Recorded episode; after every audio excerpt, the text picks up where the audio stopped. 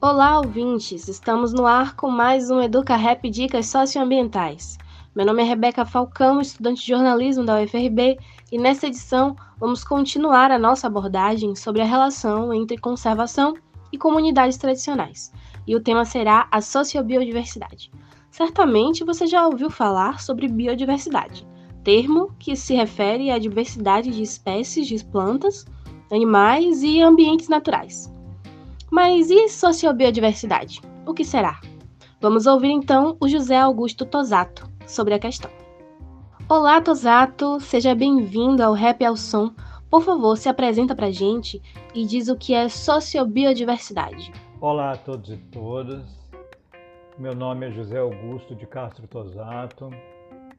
Eu sou engenheiro agrônomo, trabalho com a articulação das questões relacionadas à agricultura familiar, ao desenvolvimento rural e também ao meio ambiente.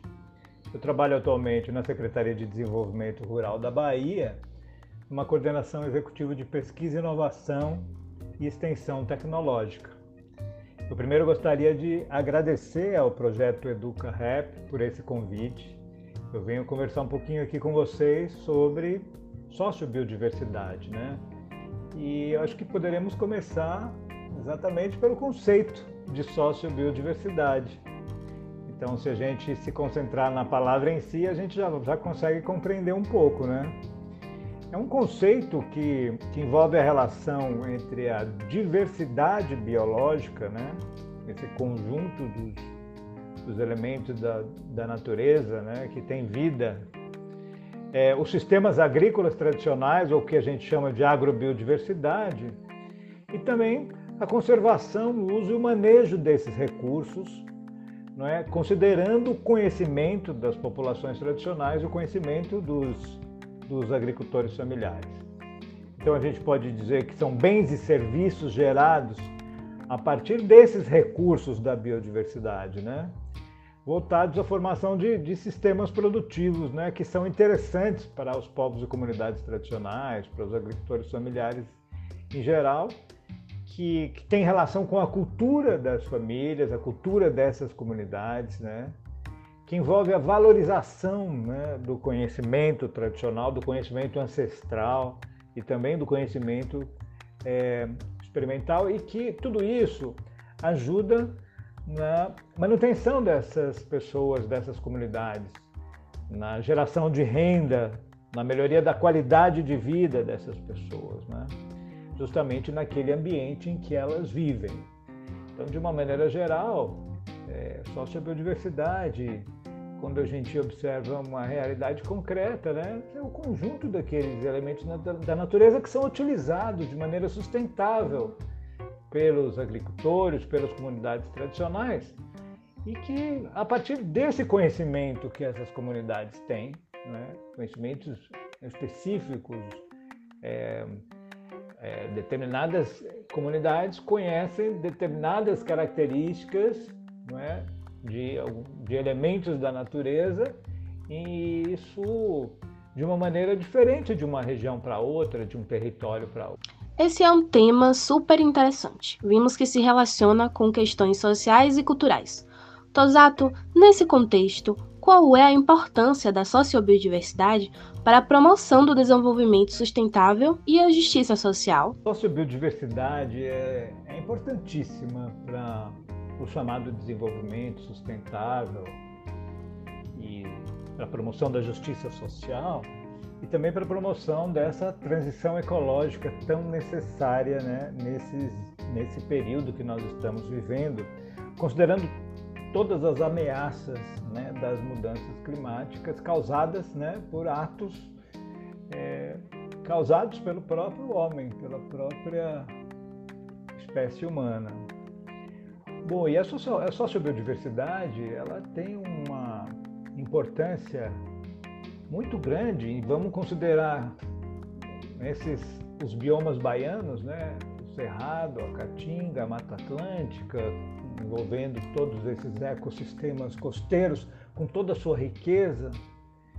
E vamos olhar, observar então aquilo que as comunidades conhecem, têm conhecimento, né? conhecimento esse que vem de geração para geração, esse conhecimento que a gente chama de tradicional, que sabe, essas comunidades sabem utilizar os recursos da floresta, os recursos do mar, os recursos é, do rio, os recursos do solo, conhecem o funcionamento não é, dessas espécies e, a partir desse conhecimento, fazem o seu uso sustentável para promover a sobrevivência das comunidades, a qualidade de vida, é? para que é, esses produtos promovam renda para as pessoas sobreviverem com dignidade.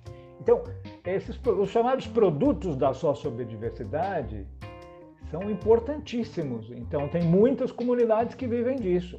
Imagine então todos os recursos marinhos e costeiros, os recursos da pesca, os recursos do mangue, é? imagine os recursos dos frutos do cerrado, é, das espécies forrageiras do cerrado e da caatinga, importantíssima para, para os criatórios que pertencem às comunidades, aos agricultores familiares e às comunidades tradicionais. Imagine também é, as espécies arbóreas e arbustivas da Mata Atlântica que são utilizadas para alimentação humana, para artesanato, para uma série de outras, para, para finalidades medicinais, né, para a produção de fitoterápicos. E, então é, é uma riqueza muito grande que implica é, na sua utilização racional e sustentável pelas comunidades que que contribui muito para garantir né, a manutenção dessas espécies, que são tão importantes para a sobrevivência econômica dessas, a sobrevivência socioeconômica dessas famílias. Né? Quando a gente vai botando na ponta do lápis, vai estabelecendo valores para isso, né? O significado disso em cada região, em cada território é, desse estado, desse país e desse planeta, né? os produtos da sua biodiversidade têm uma importância enorme e precisam ser cada vez mais valorizados e precisam ser cada vez mais conhecidos. Tem muito conhecimento tradicional que também vai se perdendo, então é preciso que, que as comunidades sejam apoiadas para fazer o registro desses conhecimentos, inclusive para proteger e valorizar esses conhecimentos. Né? Esse conhecimento ele tem um valor, então qualquer pessoa de fora que vai querer utilizar uma determinada espécie que é fruto do que foi que foi domesticada ou que foi reconhecida é, é, por uma comunidade, é preciso recompensar essa comunidade por esse por esse conhecimento. É assim que diz a lei. Então, é, podemos dizer claramente que é, os produtos da biodiversidade são extremamente importantes, né?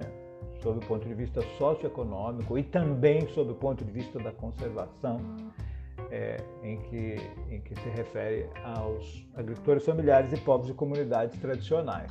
Tosato, considerando a relevância do tema tanto para o meio ambiente quanto para a geração de renda, quais iniciativas o governo do estado já desenvolveu nesse sentido? São muitas as iniciativas do governo, né, desse atual governo, desses últimos anos, né, do governo Wagner, do governo Rui Costa, assim como também foram no governo Lula e Dilma, é, os investimentos né, junto às comunidades que utilizam esses produtos da sociobiodiversidade. É, acho que também eu devo destacar que, além dos produtos em si, né, e é possível, é, é importante a gente também reconhecer a importância é, do, do, conjunto do ambiente, né? que também tem uma importância grande para as pessoas em se tratando de turismo de base comunitária, de ecoturismo, né? de turismo rural.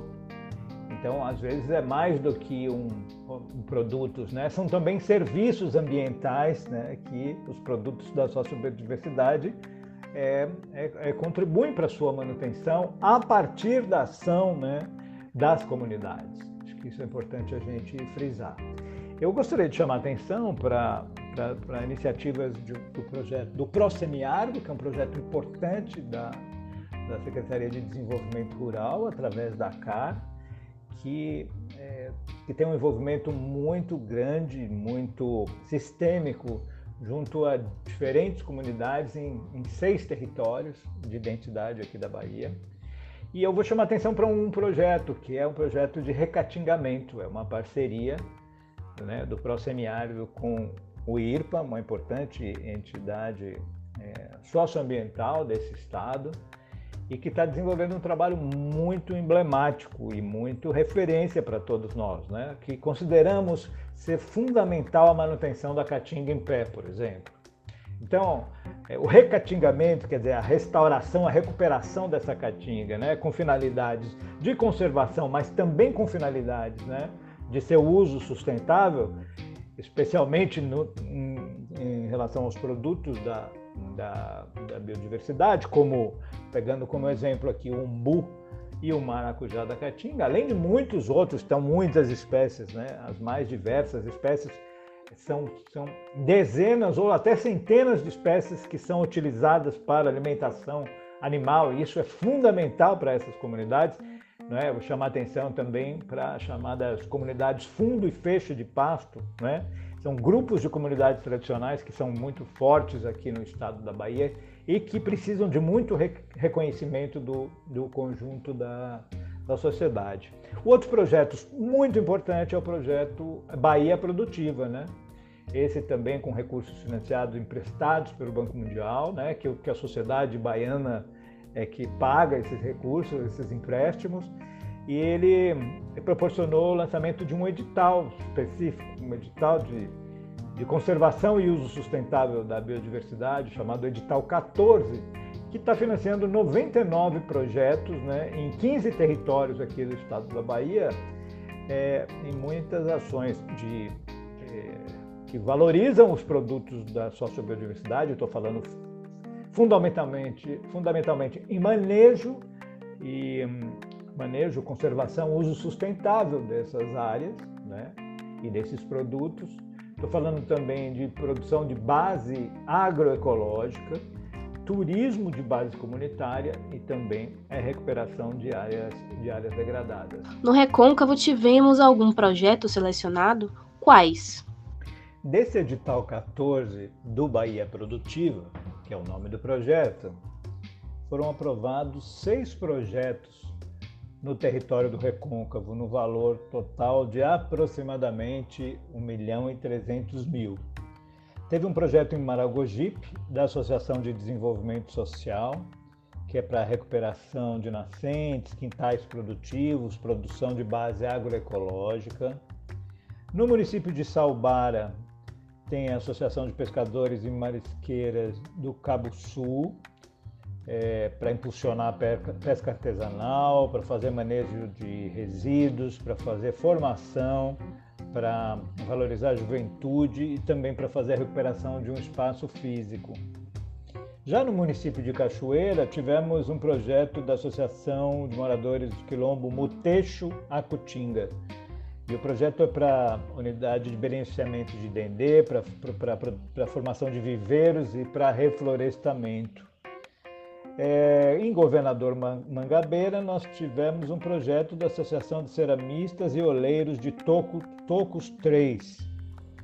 É um projeto para capacitação, para produção de mudas e para formação de bancos de sementes.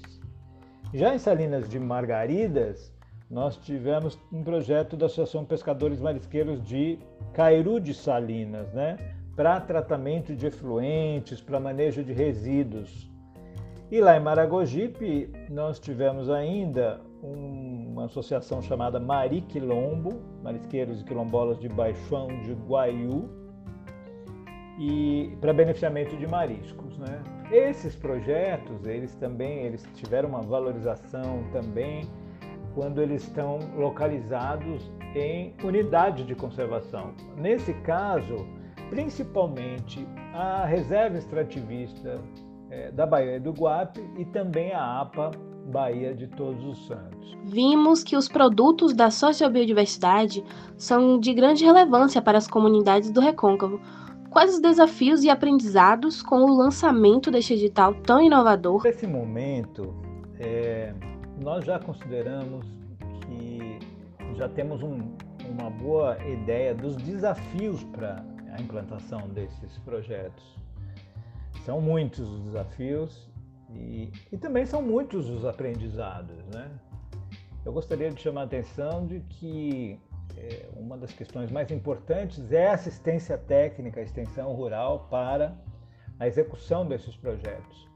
Então, a CAR, essa empresa pública vinculada à Secretaria de Desenvolvimento Rural, está financiando esses projetos, ela contratou também uma entidade de ATER, a Humana Brasil. Ela foi contratada para formular os projetos devidamente, com todos os detalhes técnicos necessários e para apoiar a implantação desses projetos. Então isso é, isso é fundamental, isso é crucial. As comunidades precisam sempre de muita ajuda técnica e aquela ajuda né, que também valoriza os conhecimentos da comunidade, né, para fazer aquele encontro de conhecimentos técnicos com os conhecimentos tradicionais. Tem que ser sempre uma construção coletiva, as comunidades têm que ser muito ouvidas. É, um grande desafio é o tempo de execução. Né? Nós precisamos terminar tudo isso, é, a implementação desses projetos, né? para que eles andem é, com suas próprias pernas até dezembro de 2022. Isso é um grande desafio, por isso que, por isso que todos que puderem ajudar do, território é, é muito importante. Inclusive ajudar muito também na divulgação, de compreender com mais profundidade como é o desenvolvimento desses projetos, né? a realidade das comunidades envolvidas. Nós precisamos que as comunidades se mantenham entusiasmadas, porque os obstáculos são grandes, não é? E nós estamos falando é, de produtos da sociobiodiversidade, estamos falando de, de recuperação de áreas degradadas, de soluções tecnológicas, né? inovadoras, né? que beneficiem as comunidades. E, então preciso de entusiasmo para superando os obstáculos que vão surgir, os nossos críticos, os desafios, né? É, as comunidades precisam estar em permanente processo de formação, a chamada formação continuada, né? Isso precisa ser também receber apoio de diferentes entes, de diferentes a UFRB, por exemplo, ela tem, vem contribuindo muito para as comunidades, mas contribuindo decisivamente então, tudo que a gente puder né, ajudar para que isso aconteça cada vez mais, com mais intensidade, né, esse papel importantíssimo da extensão das, da, da, universidade. A universidade ela tem que estar onde o povo está. Não é? Eu estou até brincando com aquela música do Milton Nascimento, né, que diz que todo artista tem que estar onde o povo está. A universidade também tem que estar onde o povo está. Por isso que os projetos de extensão são fundamentais, por isso que quanto mais a universidade, os estudantes, os professores, os pesquisadores estiverem ajudando as comunidades, tanto melhor. Isso é muito importante. E quanto mais essas comunidades tiverem seus alunos dentro da universidade, também isso é fundamental, porque esses alunos também precisam não é, ajudar com que a universidade tenha uma compreensão mais profunda da realidade das comunidades. Né? Isso é importantíssimo. Nós temos que fazer esse rompimento de muros e fazer as articulações necessárias. É... Acho que isso é, é uma mensagem importante que, que a gente precisa passar. E para finalizar, como está sendo a implantação desses projetos? Alguma perspectiva de novo edital? Eu posso dizer que a implantação ainda está no início né? porque as coisas não andam com a rapidez do que nós gostaríamos. Toda hora tem um probleminha aqui, ali, acolá.